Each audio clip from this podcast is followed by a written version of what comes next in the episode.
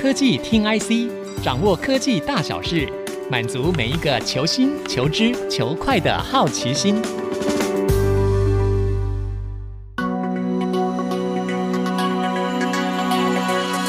这里是 IC 之音竹科广播 FM 九七点五，欢迎收听科技听 IC，我是节目主持人李立达。如果最近各位听众朋友们有人想要换车，或者平常有在注意车的相关讯息，应该会注意到我们的玉龙，它的自主品牌纳智捷最近推出了一款电动车，这款名称叫做 Luxgen N7 的电动车呢，总共有三个车型，最平价的五人座电动休旅车呢，售价只有九十九点九万诶，这是目前市面上售价最便宜的电动休旅车。那纳智捷的董事长左自深他就说，这个百万元以内的电动修理车其实并不赚钱。那我们常常听到一句话说，杀头的生意有人做，赔钱的生意没人做。那为什么纳智捷要推这个不赚钱的电动修理车呢？今天我们很高兴可以邀请到 DigiTime 主跑电动车的舒能易 Anna 来到现场。一起来聊聊这个话题。安娜，你好，丽达，你好，听众朋友，大家好，我是安娜。是的，没有错，那一天本人我就是在现场。啊，你就在现场？对，当天发表这个量产版本的 Last Gen N 七的地点，还选在玉龙集团总部的原定剧场，其实就是玉龙集团的 Key 给处啦，所以这个意义是非常的重要的。嗯，那当天其实我们已经比预定的时间还要提早到了十五分钟，嗯，但是那个时候媒体朋友已经都到场了，大家就是想要趁人还不太多的时候，赶快抢拍第一部国产电动车。嗯，那记者会主要有分成两个部分，第一个是纳智捷副总李应生，他亲自宣告品牌即将进入四大步骤转型计划。等下，四大步骤转型计划。对，那第一步就是国产电动车的先驱，那是很明显，他们现在已经达到这个部分了。接下来会是分别布局开放服务体系、完善充电布局，还有便捷的数位化商务平台等等。接下来才是进入重头戏，他们。把它放在亚洲，就是纳智捷董事长左智深开始先后公布 Luxgen N7 的七人亮点版、五人亮点版、五人纯粹版的效能、规格还有价格的部分。嗯，其实相对于两款亮点版，功能与配备比较标准的纯粹版，消费者只要在限定的标准条件还有时间之内下定的话，就可以用我们刚才说到九十九点九万元的购车优惠价格。嗯，在发表会之前，其实不论是媒体朋友或是这些潜在跃跃欲试的车主，大家都已经预期差不多，应该就是在这个价位了，因为这个价格就符合当初红海、玉龙、纳智捷这些主要角色开出的条件之外，最重要的是会让民众很有感。在台湾买电动车，终于不算是一件太过于奢侈的事情了，所以三款的车款的价格秀出来的时候，媒体朋友都觉得颇为满意的哦。嗯，不过你在现场有看到这个平价版的九十九点九万的车款吗？它的车款里面的状况怎么样？其实他们当天露出的是只有亮点版的部分，纯粹版是还没有上台的。哦，那时候还没有上台。对，了解了解。那所以这个九十九点九万，到时候可能要真正领车的时候，才可以比较知道里面的一些车装的状况啊之类的东西啊。是，其实现在纳智捷已经在部分的门市上面已经有开始做，可以让开放民众去做一些赏车的活动。那这个相关的讯息的话，大家可以锁定纳智捷公布的资讯。了解了解。那纳智捷董事长左智深在接受采访的时候有说，他推这个百万元以下电动休旅车其实是不赚钱的。那我想问一下，现在市面上大概相同车款的售价大概是怎么样呢？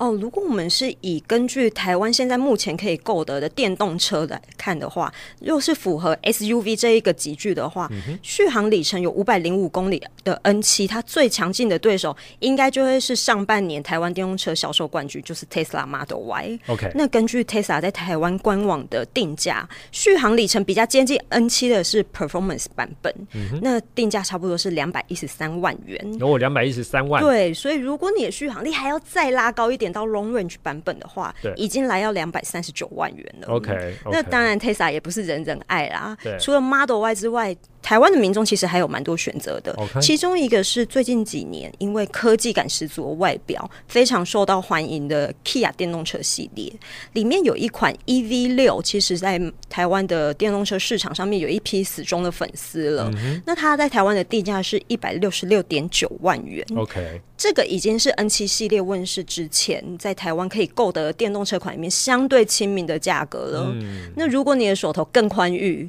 你想要把等级再往上拉一点的话，有 B N W 的 iX M 六十，OK，可是价格已经来到六百三十八万了，六百三十八万，没有错。所以在 N 七系列出来之前，台湾可以购得的电动车价格区间带就落在一百六十七万到六百三十八万之间。哦，这中间其实差别还蛮大的哈、哦。没有错，所以我刚才才会说，在以前在台湾买电动车是一件很奢侈的事情啊。啊所以即使你今天觉得我都要买电动车了，而且我要买纳智捷，嗯、我想对自己好一点，买七人亮点版或是五人亮点版，其实价格也落在一百三十万到一百三十五万元之间。所以很明显，N 七系列价格是非常的杀。理解理解。那它这样预售的状况到底怎么样呢？其实我们现在从纳智捷这里公布的状况来说，嗯、在预购的当天，他那一天预购是下午三点才开始哦。是在当天午夜十二点之前，他们的交车序号已经超过了三千笔了，Okay. 而且这个数量还一直在累积当中。对哦，他们预计好像是明年初会交车嘛，对不对？对，没有错。那我们从供应链这里掌握到的讯息，的确也是在十二月。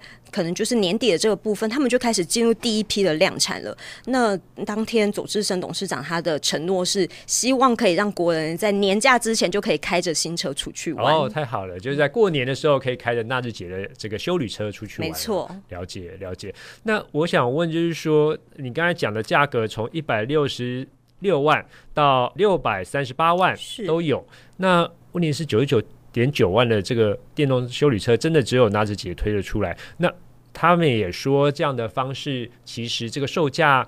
是不赚钱的，那他们为什么要做这样的赔钱生意呢？是，其实我们的当天在记者会结束之后，记者提给左智生董事长第一个问题跟利达一样，嗯、这九十九点九万元到底有没有赚头？对，那我记得当时董事长是非常迅速，而且毫无疑问的就说，真的没有在赚钱，对，是真的没有在赚钱呐、啊。OK，但是就像我们开头说的，做功德的，对对对，没有错。哦、但就像我们开头说的，赔钱的生意没有人要做。这一点不论是玉龙、纳智捷，甚至是红海，一定也都知道这一点。嗯、那大家可以回想一下哦，当时红海跟玉龙宣布要一起做电动车的时候，先后发生了什么事情？嗯、哼第一个就是，不论是对大众生活或是汽车供应链都影响非常大，而且现在还有点余波荡漾的疫情 （COVID-19） 疫情的部分。嗯、当然，现在这个状况已经有大幅的好转，而且我相信在红海的陪伴下面，玉龙当时的一些做出调整的脚步，应该算是蛮快的。对。对那第二个就是乌二战争。嗯、其实电动车成本，听众朋友可能也知道，在电动车成本部分，电池是占最高比例的，可能有动辄四成以上。其实之前战争爆发的时候，有时候还会逼近到五成的这个水位，所以当时电池和原物料稀缺的问题马上就冒出来了。嗯、这不仅对于玉龙纳智捷来说，其实对于所有都在朝电动车转型车厂而言，都是非常严重的成本问题。理解。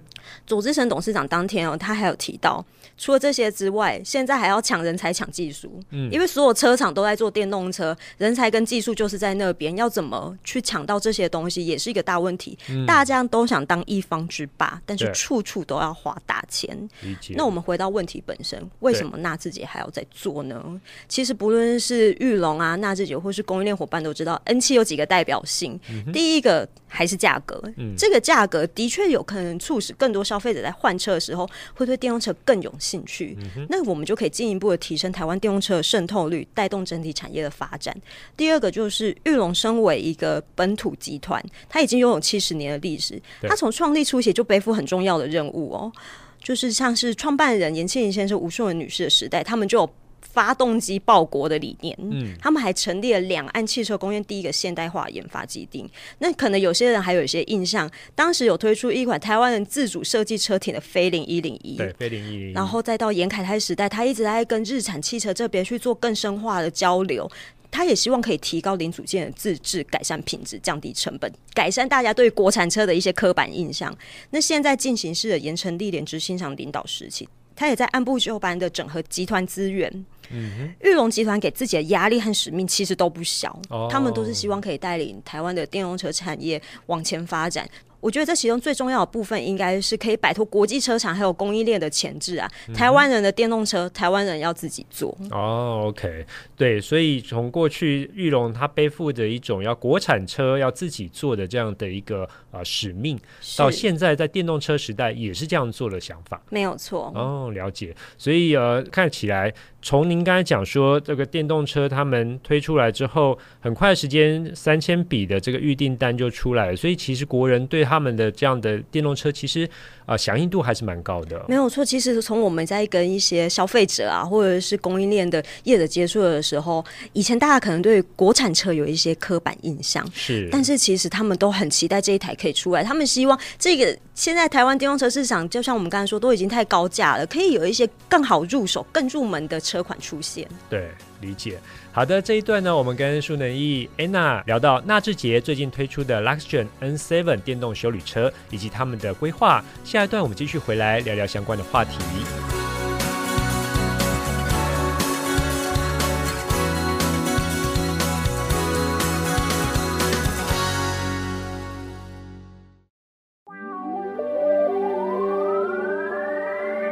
欢迎各位听众朋友回到科技听 IC，我是节目主持人李立达。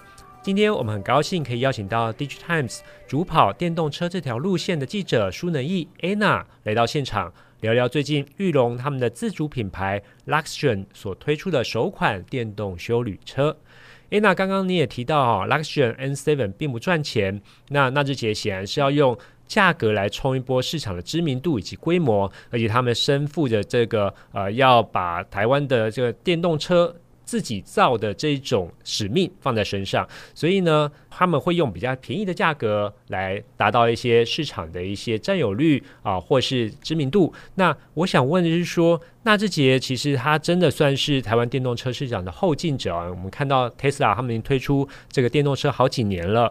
那你主跑电动车，可以帮我们介绍一下台湾电动车市场他们的现况怎么样？谁是销售第一名呢？OK，好，这个部分我们。刚刚有大致提到的，二零二三年上半，台湾电动车卖最好的就是 Tesla Model Y。Okay. 如果我们把那个时间拉近一点，就是我们看九月的话，其实前三名也都是从 Tesla 这里去做包办的。Oh. 那如果我们把一到十名都拉出来看的话，其实也都是一些我们过去印象中比较属于奢侈车品牌的这部分，Okay. 像是 B N W 啊、宾士啊、Volvo、奥迪这个系列。Uh -huh. 那其实我们看这个 Top Ten 的名单哦，是。有至少七款是所谓的 SUV 跟跨界修旅，啊，这样的车型有什么样子的特点呢？它其实就是因为它的底盘比较高嘛，对，所以它就是可能在呃视野方面会比较好，对，然后老人小孩啊上下车也会比较方便，嗯哼，这个部分，然后再加上如果你的呃后排座椅是做倾倒的话，它的载物容量空间会变得比较大，比较好装，所以现在国人非常喜欢这一种，因为非常符合家庭跟商业两种用途，真的真的。那但是其实。其实我们注意看一下台湾的电动车渗透率，跟周遭国家比起来，甚至在全世界来说，其实还是偏低的状态。哦，那有几个原因啦，嗯、一个就是价钱的部分。但是价钱我们今天也谈到嘛、嗯、，N 七已经出现了，所以这个部分有机会就出现反转了。嗯，再来就是里程焦虑的部分、嗯，但是这个部分我觉得随着电池技术啊，或是一些次世代电池的开发，很快就会有不一样的局面。像是我们看到红海也在研究固态电池的这方面嘛，是，就是我们电动车产业一直在众所瞩目的部分。嗯、那最后一个，其实对于消费者啊，或者是这些品牌商、营运商在布局的时候，最有感的方面，应该是充电的方便性。嗯，那这里的话，我就想要特别提出，我们刚刚说到纳智捷还有四步骤的品牌转型计划嘛，那其中有一个是完整充电布局的方面。嗯、那纳智捷就是选择将 Yes 来电，Yes 来电就是玉龙集团下面玉电本身的一个充电品牌。OK，然后 U Power、EV Oasis。特尔电力、eValue、iCharging 跟 Noodle 这七家，大家在路上最常看到的充电营运商给整合起来，嗯、并用预电去亲自开发一个统一的平台，来提高使用的便利性。嗯、那可能大家就会问说，为什么是这七家？嗯，因为他们其实做过市场调查的啦，这七家。哦在台湾市占率加起来已经超过八成了，哦，了。所以也就是说，以后如果你用了这个平台，而且这个平台已经整合完毕之后，嗯，可能会成为台湾在电动车充电方面最方便还有而且完善的服务体系。理解理解，所以它已经建造一个生态系的角色了，没有错。OK OK。不过您刚才也提到说，像台湾的电动车的这个市占率还偏低哦，我知道好像是大概现在五到六 percent 的，应该说渗透率啊，哈，是没有。可是像欧美的话，好像都是十几趴。甚至北欧的话会更高哦。那所以应该讲到说里程焦虑也是一个问题哦。所以玉龙他们已经在做这方面的整合，嗯、就是让一些您刚才提到的电动桩的一些厂商可以把它整合再进来，就对了，没有错。OK OK。可是您刚才也提到说，像 Tesla 他们是现在市占率最高的品牌厂，嗯，那他们所用的这种充电的方式，跟您刚才讲到说占八十 percent 的这样子一个联盟的方式，他们是可以互通的吗？其实我们现在他们讲的还是主打在他们的服务生态系里面。那至于能不能互通部分，我觉得可以把焦点放在快充的方面。啊、快充这些营运充电商，他们其实都有去做一些快充墙的配置，尤其是有些部分厂商，它其实效能是非常好，包含是采用液冷的一些技术来说。对。然后他们的分布的地方，其实也大家可以去观察一下。你去百货商场，一定都会看到电动车充电车位。对对，对对对。或者是交流到这些，他们会选这些厂商去做整合，主要是因为他们分布的点都在不同的地方，uh. 那对于使用者来说，实用性的方便性方面就会有大大提高。了解了解，所以您刚才讲到说纳智捷，它除了说推出这样子平价车款让市场惊艳之外，他们也有整合，包括了您刚才讲说生态系的部分。对，所以他们要在这个市场打出一个天下，你觉得有这样的机会吗？我个人观点其实是非常有机会的啦，oh. 因为其实电动车在未来一定是会。变成一个刚性需求，嗯，不论是国家的一些减碳政策啊，或是说我今天就是想要节能减碳，我想要成为就是爱地球的一份子，那要掏出多少钱？我想要买什么样子等级的车？嗯、我有多少选择就变成一个关键。那就回到我们刚刚说的 N 七现在的价格，其实在台湾的电动车市场有一个填补价格区间带的作用。嗯，以这一点来说，N 七系列就已经够香了。嗯，那但是除此之外，大家可以再回想一下，红海跟玉龙。当初宣布要做电动车的时候，其实还有开出好几个条件。OK，一个是价格好，价格好这个方面，我们现在看到他们可能已经做到了。其次再来是续航里程，还有效能表现。嗯，续航里程其实大家就是之前在发布会的时候听到一个长里程的版本，嗯、那效能表现则是零秒加速可以在三点多秒这一个区间。了解。那我我们现在观察是后面这两者条件还没有得到满足，嗯，意思就是说预期纳智捷应该还会一直持续的端出更多的新菜。嗯，他们想要利用所谓的像是有点呃车海战术啊，一步一步的攻下台湾电动车市场，哦。